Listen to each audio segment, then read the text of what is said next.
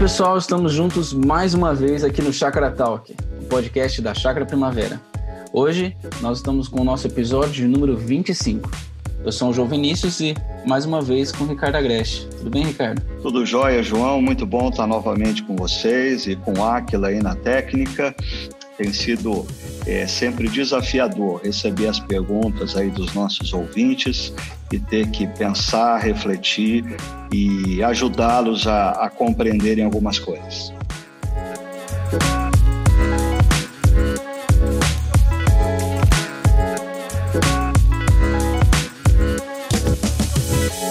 E Ricardo, nós temos conversado sobre a carta do apóstolo Paulo aos Filipenses. Já temos já algumas reflexões sobre isso. E o tema que nós temos refletido aqui é sobre a possibilidade da morte. Conversamos sobre isso na última reflexão. E é um tema bem difícil, complicado e até muitas vezes trabalhado por aí de maneira muito simplória. E é uma realidade que todos nós vamos enfrentar um dia. E acaba que com essa crise do Covid-19 a gente só vê um pouco mais acentuado tudo isso, porque a gente começa a olhar as estatísticas, ver os noticiários, os recordes históricos em tudo isso, e todo mundo acaba ficando com muito medo e a certeza de que a morte vai vir em alguma hora acaba, acaba nos encontrando e isso deixa todo mundo muito angustiado. Então, para começar o nosso papo, eu quero trazer a pergunta da Thaís. Ela fala assim: a morte é uma realidade humana. E mesmo para nós, como cristãos, é comum sermos tomados pelo medo de que ela chegue. Isso é um sinal da fraqueza da nossa fé? E por que, que nós nos sentimos assim e como que a gente pode lidar melhor com essa condição? Olha, Thaís, ah, primeiro, sendo objetivo a você, isso não é fraqueza da nossa fé. Ah, é importante a gente pensar na questão da morte dentro da narrativa maior é, bíblica, é, quando a, a, Bíblia nos escreve a criação de todas as coisas, o universo, a vida, o ser humano, ah, ela aponta para o fato de que nós, seres humanos, não fomos criados para a morte. A morte entra na história da humanidade em Gênesis capítulo 3. Em Apocalipse 21 e 22, nós temos a boa notícia de que a morte não existe mais. Ou seja, tudo isso nos leva à afirmativa: é, nós, seres humanos, não fomos criados para morrer, nós fomos criados para viver. Essa é a razão por que, quando diante da morte de um ente querido, nós sentimos indignação, porque não era para ser assim. Essa é a razão pela qual, diante do receio ou da possibilidade, ah, numa situação em que as nossas vidas estão em risco, nós sentimos medo. Ah, basta nós lermos os Salmos para percebermos que o medo diante da morte não é um sentimento que, que Deus não abriga, que Deus não acolhe em nós. O salmista, inúmeras vezes, ele diz: ah, Senhor, olha, porque os meus inimigos, eles querem tirar a minha vida. Eles espreitam contra a minha vida. Ou, às vezes, ele usa a analogia das muitas águas, do dilúvio, e ele clama a Deus dizendo: Senhor, as muitas águas estão subindo, as muitas águas vão me afogar, eu vou morrer. Ah, e até é interessante, em um dos salmos, o salmista flerta até mesmo com uma, uma barganha com Deus, quando ele diz: Senhor, eu estou descendo a cova, você não se importa com isso? Porque se eu for para a cova, quem vai te louvar? Ou seja, o salmista tenta argumentar com Deus de que não é bom negócio deixá-lo é, ir na direção da cova, porque ele vai perder um adorador. Ou seja, tudo isso revela que nós, seres humanos, nós fomos criados para a vida. A morte é desconfortável, a morte gera indignação, porque não era para ser assim. Ah, então, nós precisamos, diante de Deus, lançar não só a nossa ansiedade, mas os nossos medos também. E relembrar as nossas mentes e corações que Deus entrou na história para vencer a morte. E a ressurreição de Jesus é a boa notícia que nós temos. E Jesus disse que todo aquele que crer nele, ainda que morra, ainda que os seus olhos se fechem para a história, seus olhos se abrirão para a eternidade. Essa, essa expressão de Jesus, ela vem, ela é muito forte, né? A gente às vezes perde a noção da, do impacto que ela tem, aqui dela, ou que ela deveria ter na nossa existência, né? Quando ele diz, eu sou a ressurreição e a vida, aquele que, ainda que morra, viverá, aquele que crer em mim. Então, isso é muito forte, não é? É verdade. A gente está envolvido por uma cultura ocidental humanista e a gente não pode se esquecer que é, até foi alvo de uma reflexão do, do pensador e historiador israelense Yoval Noah Harari é, recentemente, quando ele, ele diz que a Covid-19 é, não vai inibir o ser humano ah, na sua busca pela imortalidade.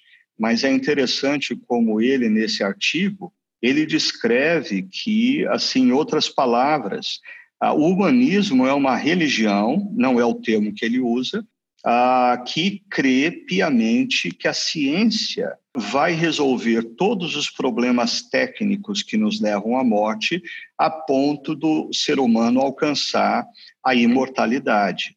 Ou seja, é, é, o humanismo tem uma crença, a crença na ciência, e a Covid-19 abalou essa crença, abalou essa convicção de que nós, seres humanos, somos de fato capazes de controlar a tudo e a todos, inclusive um vírus, a impedir que ele nos roube a vida.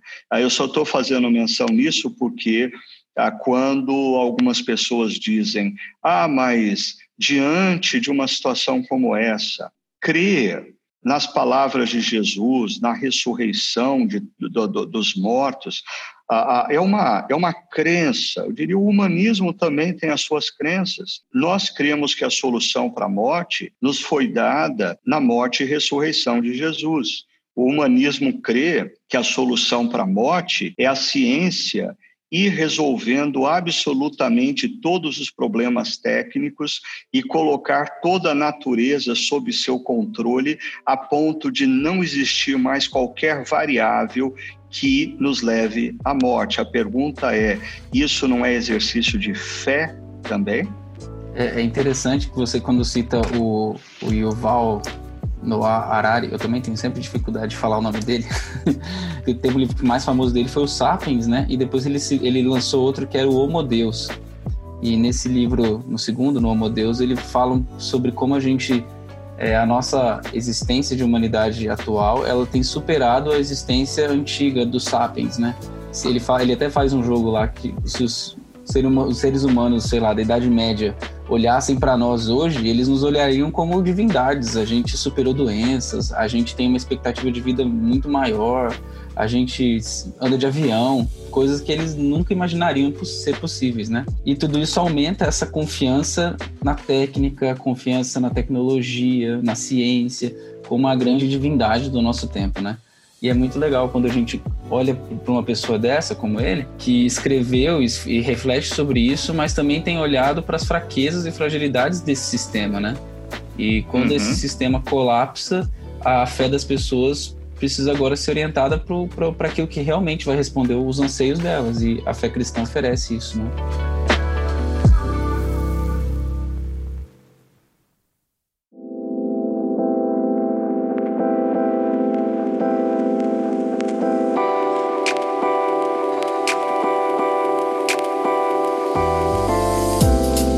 A gente tem aqui a, a Ana e ela traz uma pergunta que eu acredito que também muitas pessoas se fazem nesses tempos relacionada à existência da morte.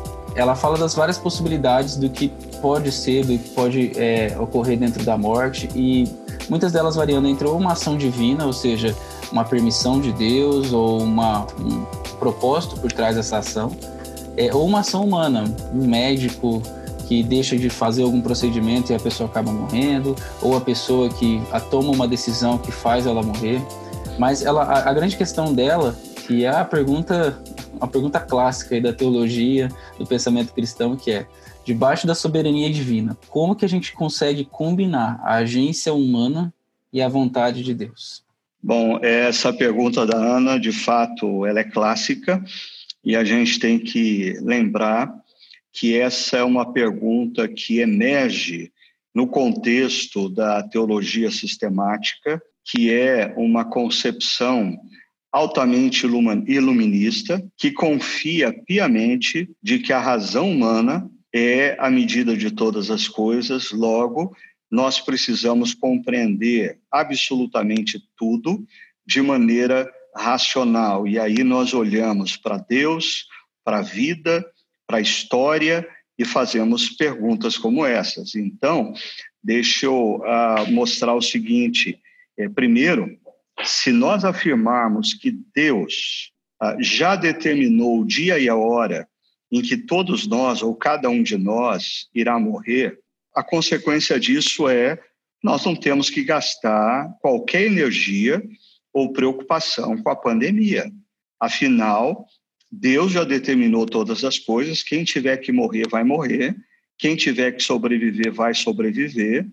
Ah, isolamento social é bobagem, porque se eu tiver que viver, eu posso sair e eu vou viver, ah, ou se eu tiver que morrer, eu posso ficar dentro de casa e eu vou morrer de qualquer jeito. Ou seja, essa visão ela é uma visão, é, se você se lembrar da nossa primeira reflexão dessa série, o Cário Corona, quando eu apresento a, a, as formas como é, diferentes uh, momentos históricos respondem à questão do sofrimento, essa é uma visão fatalista, não é uma visão da soberania de Deus, é uma visão fatalista ela estava presente, por exemplo, nos guerreiros, nos grandes guerreiros gregos, que acreditavam que quando o dia deles ah, era chegado, ah, não adiantava eles fazerem nada, eles iam para a batalha de maneira heróica, sabendo que estava nas mãos dos deuses se eles iam viver ou se eles iam morrer.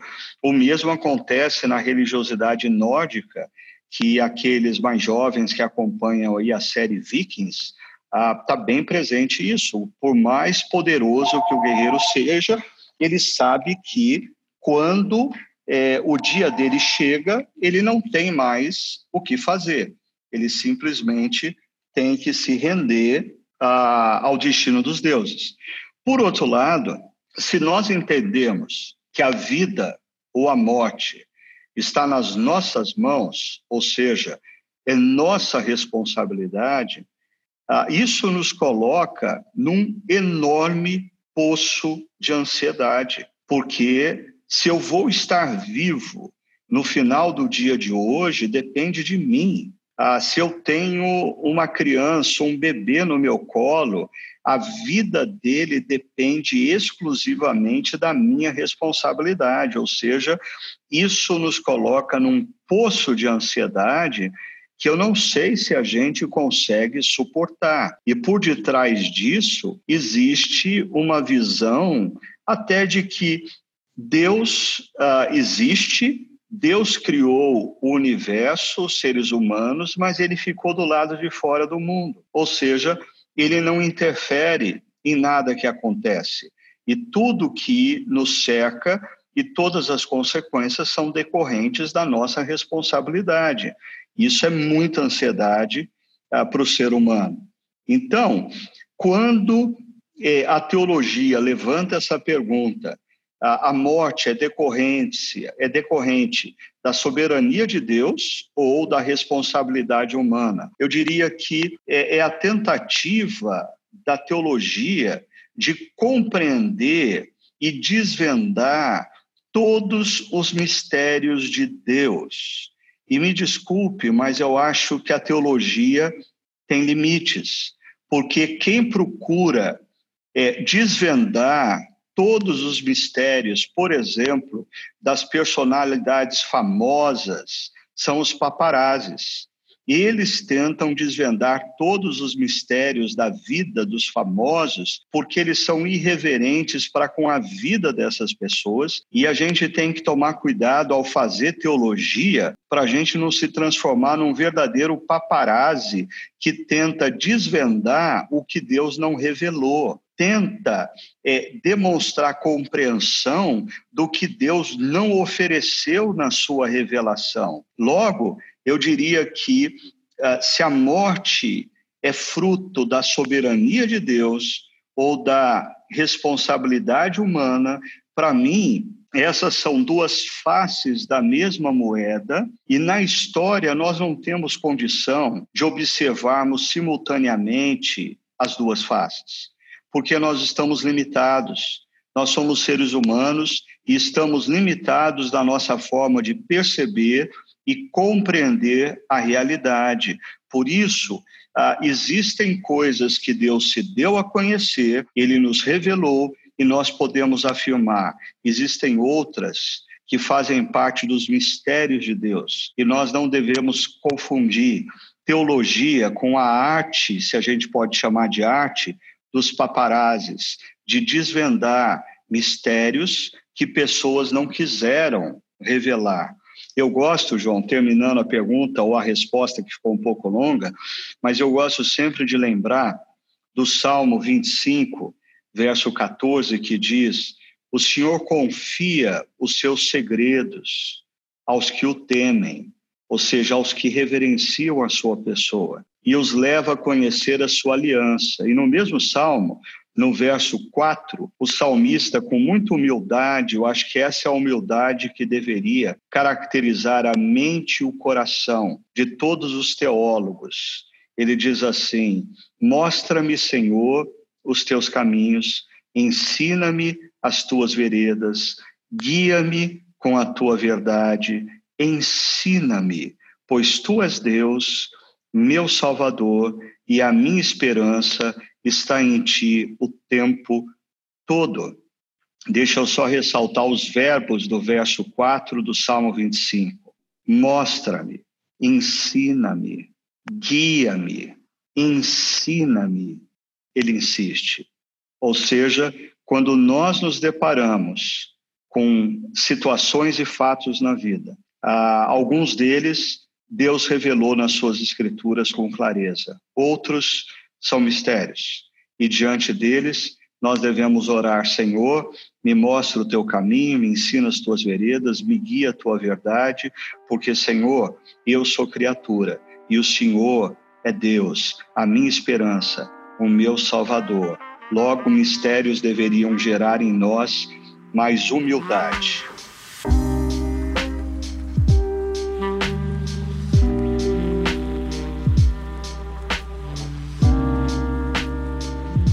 Ricardo, quando eh, você fala sobre, sobre essa questão, a gente está dentro do campo mais é, teológico, filosófico, isso tem o seu lugar. Mas eu queria que a gente falasse um pouco agora sobre a questão mais existencial a gente tem conversado sobre como a espiritualidade cristã nos faz perceber, encarar essa realidade da morte. Mas no plano existencial, quando alguém lida com uma perda muito significativa na sua própria vida, um filho, um cônjuge, talvez um amigo muito próximo, é, como que a gente deve responder essa dor que é real para a pessoa, tanto para nós, se a gente estiver passando por isso, mas também para cuidar e aconselhar outras pessoas? Qual é a melhor resposta para isso aqui?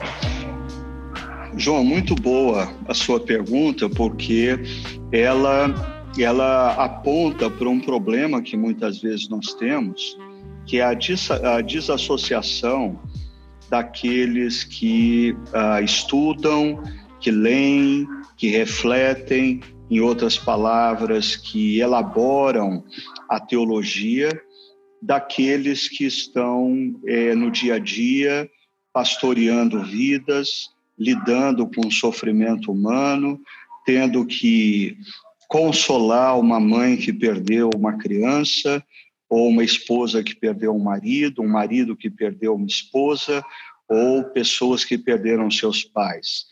E eu diria que nós precisamos integrar essas duas coisas.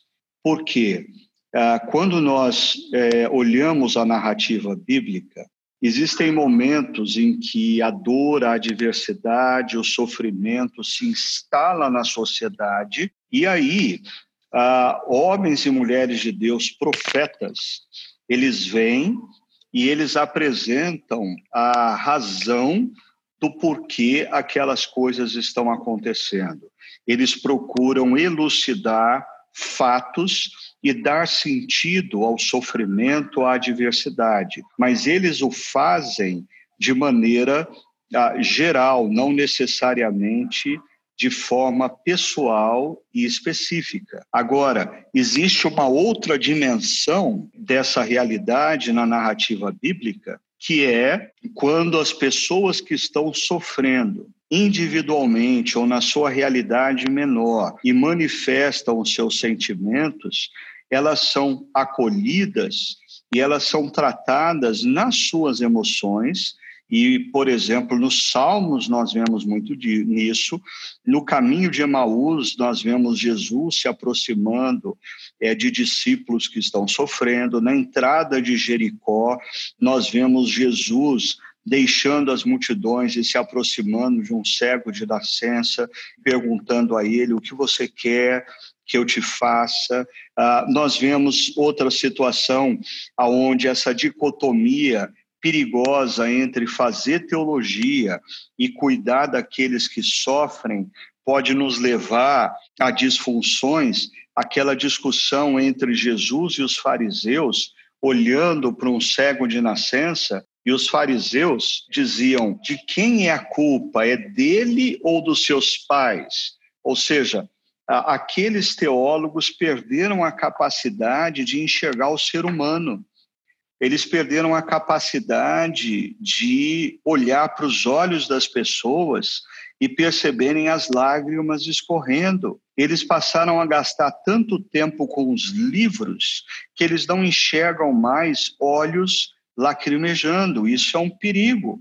Por outro lado, se nós estamos imersos na prática, nós corremos o risco também de nos perdermos nesse mundo de dor, de sofrimento, de adversidade, sem termos referência para elaborarmos, para ministrarmos as pessoas. Então, eu responderia para você o seguinte, João: é, quando nós falamos sobre a morte, por exemplo, numa pregação como a última reflexão, muitas vezes nós estamos lançando luz a, a conceitos intelectuais, que nos ajudem a caminhar no genérico, mas quando nós estamos diante de pessoas que sofrem, nós precisamos ministrar a partir das emoções delas.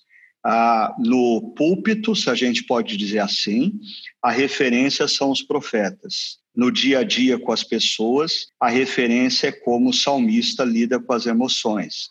E para mim, a convergência entre os profetas e o salmista é a pessoa de Jesus, que lidava muito bem e de maneira plena ah, com as multidões, lançando os conceitos que elucidavam a mente e o coração, mas constantemente Jesus rompe com a multidão para ter um tempo específico com uma mulher hemorrágica que está sofrendo, com um cego de nascença, com um leproso, e Jesus ministra especificamente a alma dessas pessoas, com uma palavra recorrente: não temas, não temas.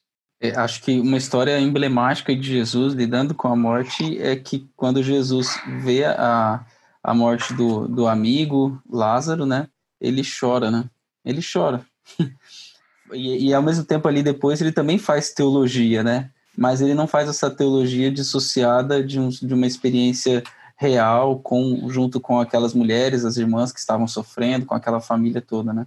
Mas eu, é, é, muito complicado quando vou falar aqui um pouco do, do meu lado, né? Como, como seminarista, a gente, e acho que pastores passam por isso mesmo, a gente fica muito vidrado nas respostas teológicas, convincentes, que vão fazer mais sentido para na lógica, os melhores argumentos.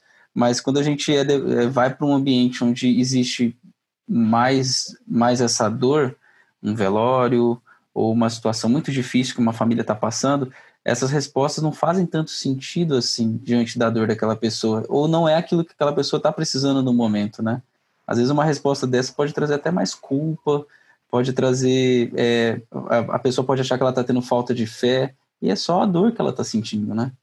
É, João, eu, eu, me lembro bem, no momento na minha vida, quando eu estava concluindo o meu mestrado, existia a possibilidade uh, de eu dar continuidade a ir para o doutorado e conversando com o meu orientador, e que se tornou um, um mentor, um dos mentores que eu tive ao longo da vida, o Dr. Roger Greenway, é, num determinado momento da nossa conversa, ele me disse assim: ah, Meu filho, ah, antes de você seguir na direção do doutorado, você precisa fazer uma pergunta para você mesmo.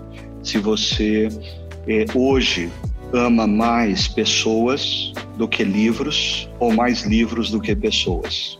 E ah, ele, com isso, ele elucidou a minha dúvida, porque em alguns momentos da vida, aqueles que transitam nesses dois âmbitos, o do pensamento, da teologia, dos livros e da vida pastoral, do cuidado de pessoas, do lidar com os sofrimentos e as angústias, a gente precisa tomar cuidado para não passar a amar mais livros do que vidas, porque no centro da teologia saudável, no centro da teologia bíblica, da narrativa bíblica, está a redenção de vidas. Então nós não podemos perder de a, a nossa referência disso.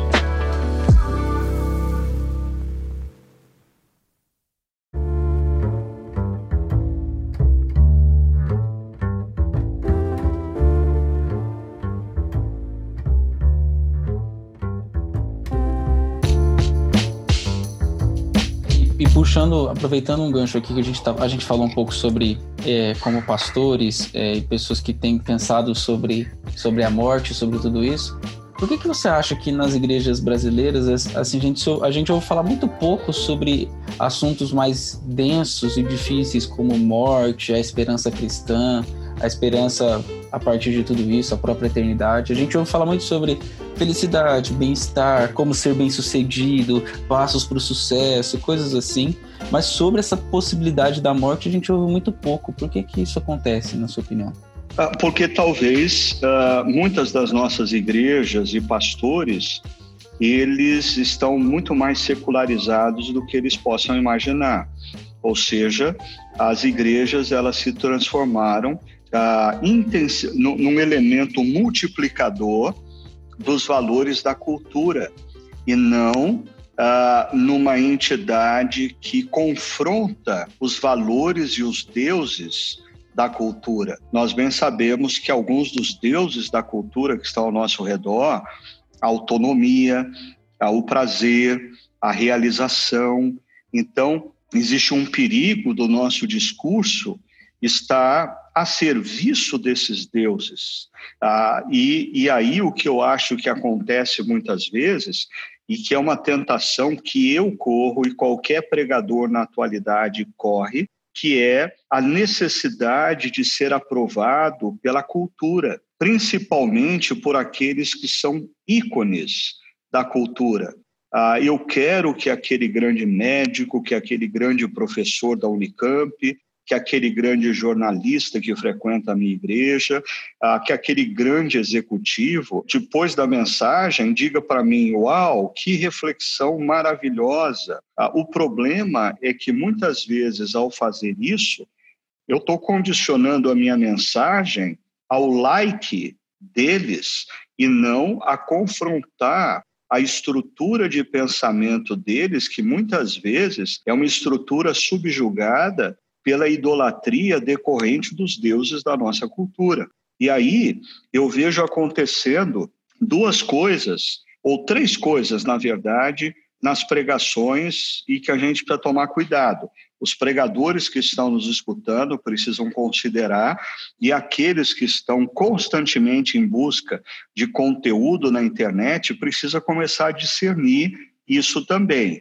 Ah, uma coisa, um perigo é ah, uma desmitologização da Bíblia, ou seja, para aqueles que estudam teologia, é a popularização definitiva nos nossos púlpitos de Rodolf Bultmann, ou seja, tudo aquilo que a Bíblia diz que vai ser altamente ofensivo ao mundo da ciência, nós simplesmente relevamos ou não tratamos ou fazemos de conta que aquele tema não está ali. Por exemplo, a morte e ressurreição de Jesus. A ressurreição não é explicável cientificamente. Então, eu passo a não tratar da morte e da ressurreição.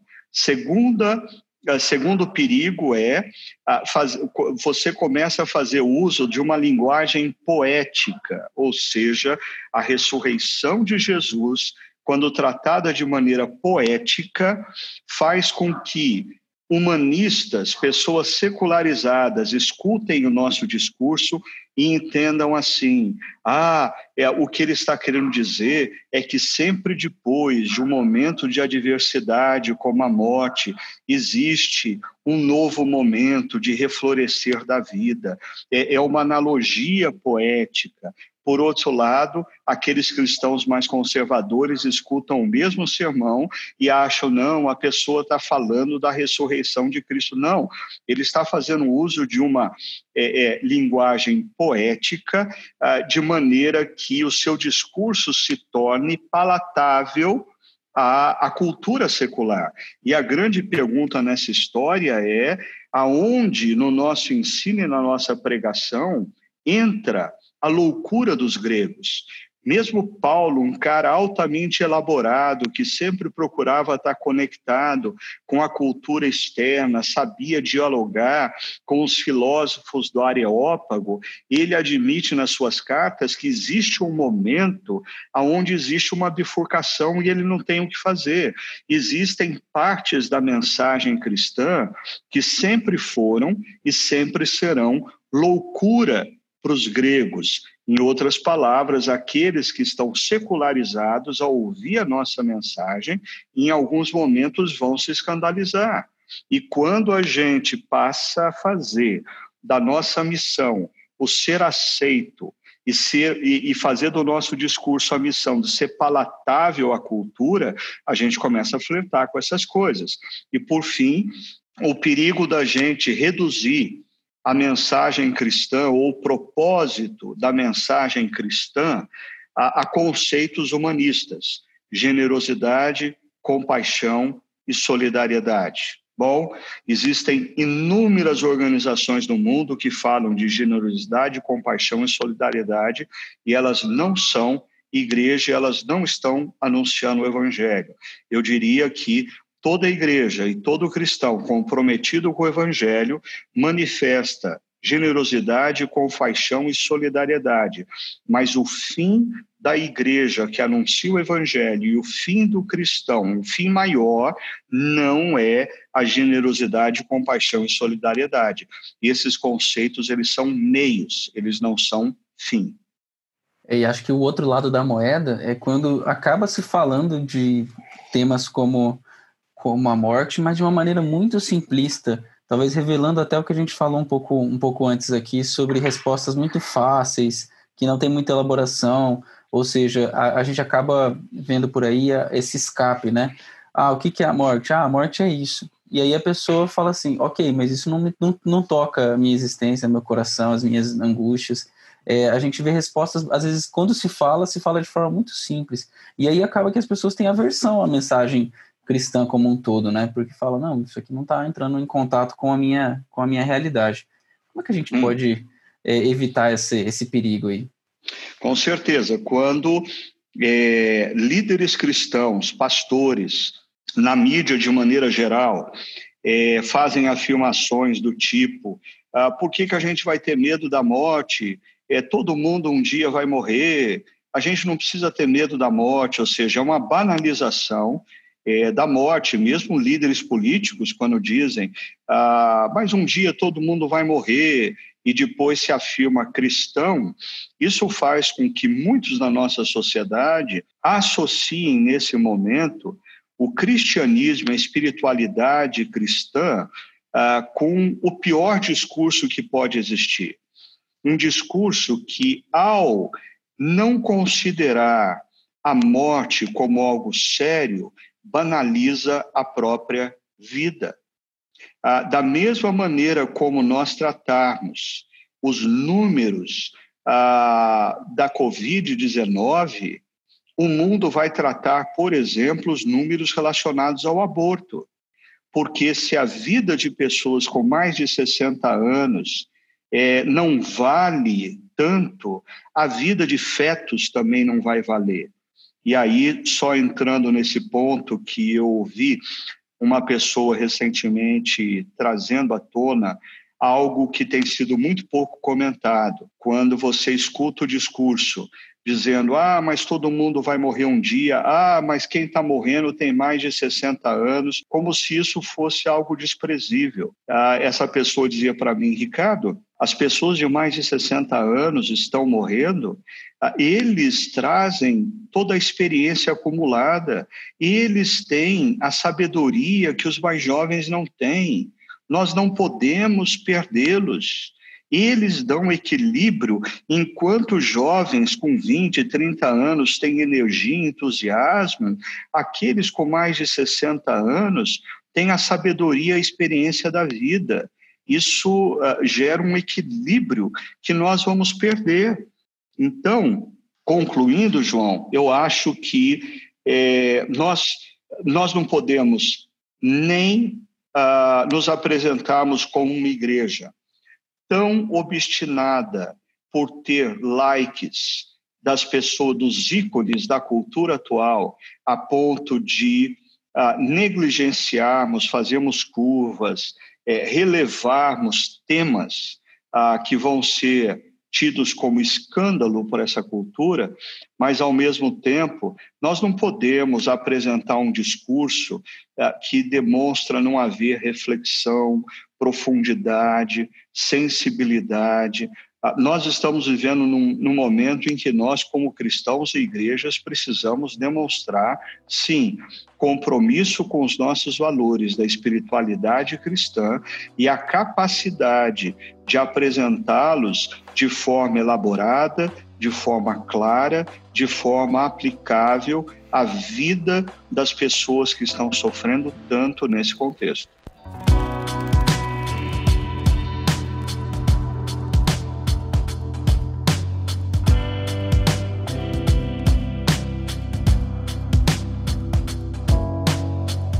Você citou ali um pouco sobre os likes. É, acho que um dos grandes desafios que as pessoas estão tendo nesse momento é, de quarentena, de isolamento social, é a forma como eles, com, como eles lidam com as, com as tecnologias e com redes sociais em específico, né? Porque acaba que a, a toda a experiência das pessoas com o mundo é mediada por, por, por esse tipo de plataforma, né? E as redes acabam se tornando esse grande areópago aí, usando a expressão é, do tempo dos tempos bíblicos aí de Paulo, do, do, espaço onde Paulo Paulo discutia ideias ali também, que as redes sociais é, tem muita gente falando sobre tudo, né? Hoje as pessoas têm usado um termo que se chama infoxicação, né? Que seria uma intoxicação de informações, né? O que, que você sugere para que as pessoas nesses, nesses tempos, e até pensando um pouco aqui, nos próximos, nas próximas semanas, né? A, a situação que a gente prevê, que os especialistas preveem para o Brasil é de bastante causa, de bastante dificuldade. É, a, as, as estatísticas não são, não são positivas, então como que a gente, como que as pessoas podem lidar com sabedoria nesse ambiente aí confuso, complexo, de muita informação? Bom, é, eu iria sugerir algo que é dito em outros contextos como uma verdade que é menos é mais menos é mais. Se você é, limitar a quantidade de sermões, reflexões, lives que você assiste ou participa, você vai ter mais tempo para refletir acerca das ideias daquilo que você participa.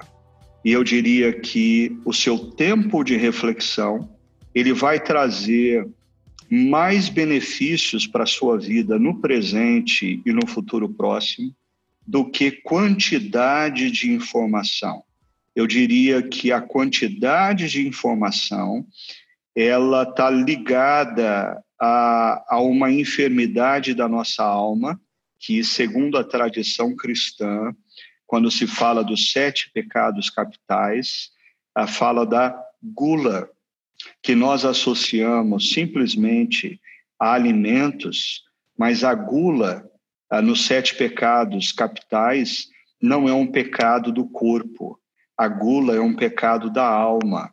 É uma alma insaciável. é uma alma que constantemente diz para gente um pouco mais, só um pouco mais. E isso nos leva a nos tornarmos avarentos, porque nós queremos um pouco mais de dinheiro. Isso nos leva a nos tornarmos obstinados por coisas boas, como os livros, como uma boa palestra. A questão é em que momento você precisa traçar uma fronteira e dizer: chega, basta, eu já tenho informação suficiente para refletir e aprofundar e reavaliar a minha própria vida. Eu creio que o que nos falta hoje no cristianismo ocidental não é falta de informação. O que falta para nós é, é profundidade, é reflexão que nos leva da informação para a transformação da vida. Você pega uma informação, você passa pela reflexão profunda e isso gera em você um projeto de transformação. Eu acho que esse momento em que nós estamos sendo convidados ou desafiados ao isolamento social deveria ser um momento em que a gente praticasse um pouquinho mais a solitude, a solitude para refletir sobre o que nós já sabemos e como criar um projeto sério de transformação das nossas vidas a partir da informação que nós já temos. E eu diria só mais uma coisa sobre isso, João.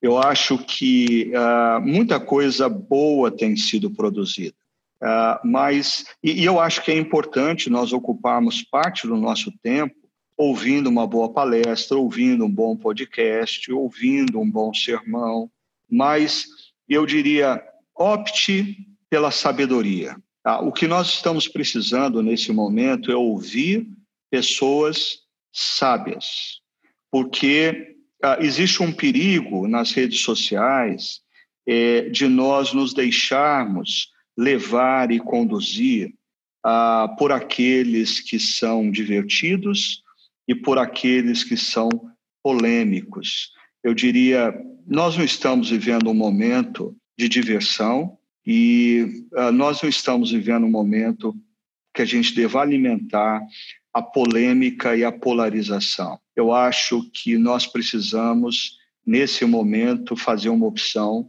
por ouvir sábios.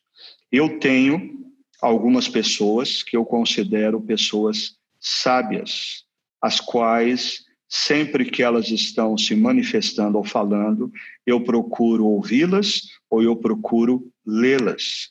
Um, alguns desses sábios, eles não estão mais entre nós, mas eles, as suas ideias ainda estão presentes nos livros.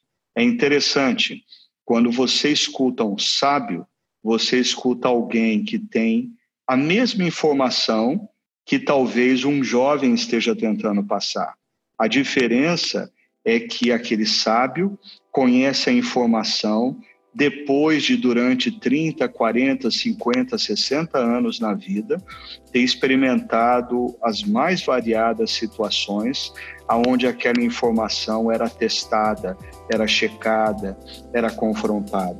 Então, o meu conselho seria: menos é mais. Menos informação, mais reflexão que gere um projeto de transformação nas nossas vidas. E faça uma distinção. Se você tem que gastar tempo ouvindo e vendo alguma coisa, lendo alguma coisa, opte por ouvir, por ver e ler os sábios. Eles vão fazer bem a sua alma.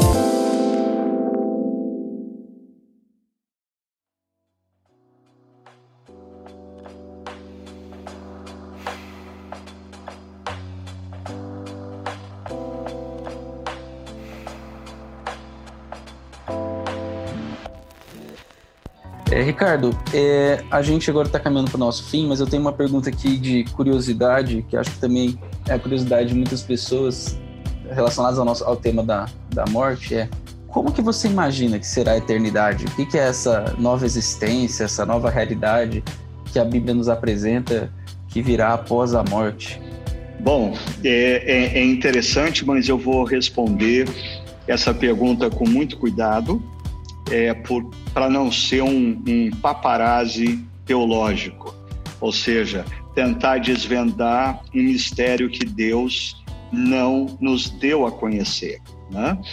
O que a gente sabe, e Jesus deixa isso claro, é que a vida eterna é essencialmente a possibilidade de nós conhecermos o Pai de forma íntima e de forma pessoal. Nesse sentido, a eternidade já começa na história. Quando nós compreendemos quem é Jesus, o que ele fez, como ele se rendeu naquela cruz para nos reconectar com Deus Criador, e nós nos rendemos ao seu amor e ao seu perdão, nós somos reconectados com Deus e nós iniciamos uma jornada de relação íntima com esse Deus. Ou seja, a eternidade ela tem início na história, quando nós passamos a conhecer Deus através de Jesus. Mas certamente a eternidade vai ter muito é, da experiência dos nossos primeiros pais, que no final da tarde ah, sentavam sobre uma rocha ah, para ver o pôr do sol e bater um papo com Deus, um conhecimento íntimo e pessoal. Então, Jesus nos diz que a eternidade é que nós venhamos a conhecer o Pai.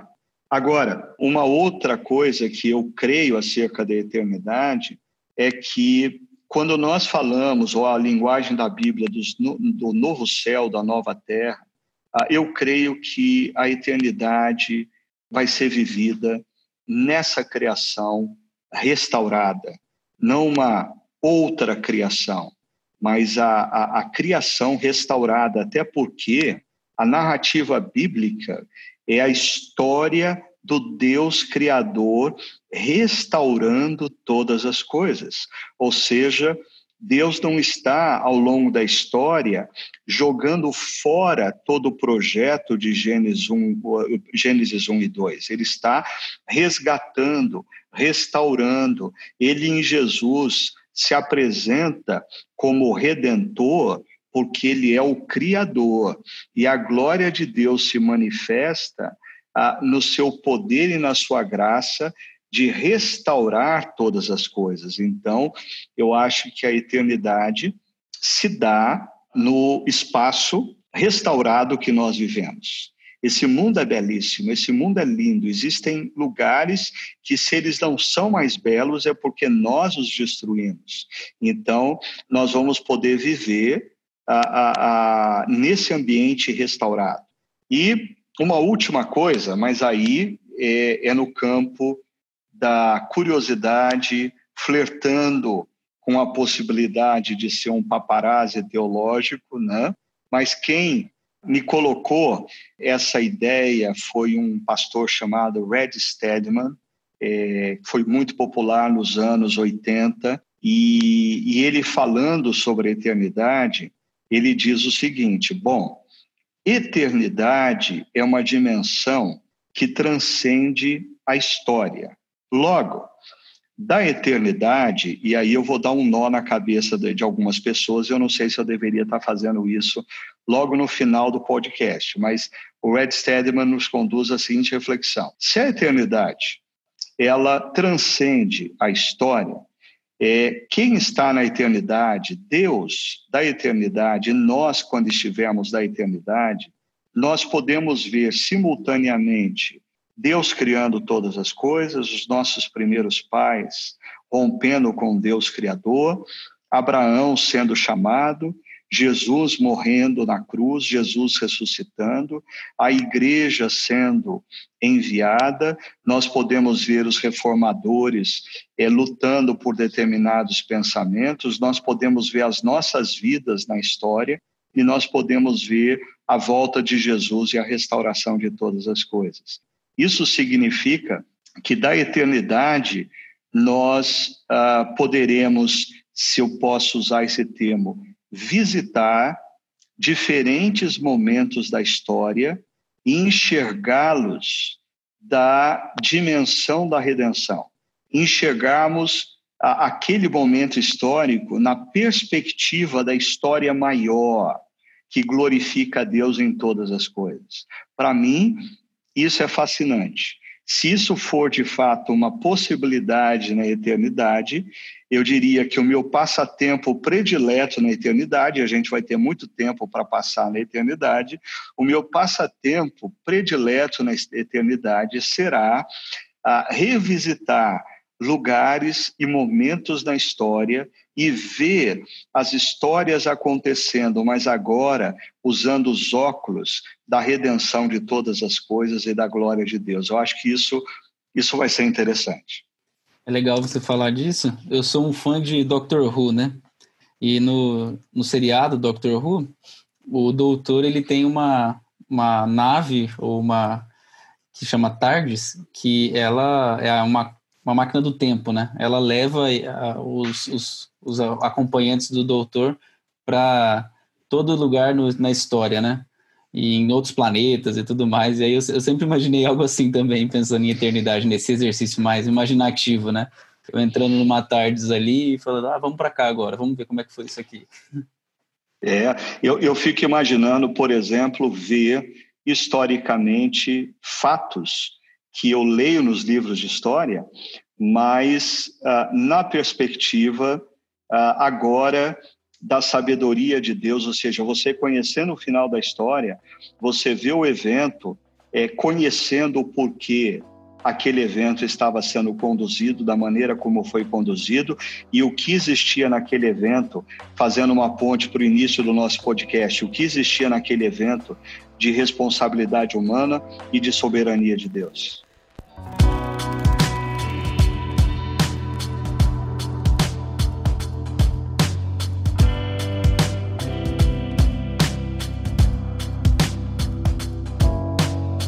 Nossa última pergunta aqui, nosso próximo tema a gente vai falar sobre alegria, sobre contentamento.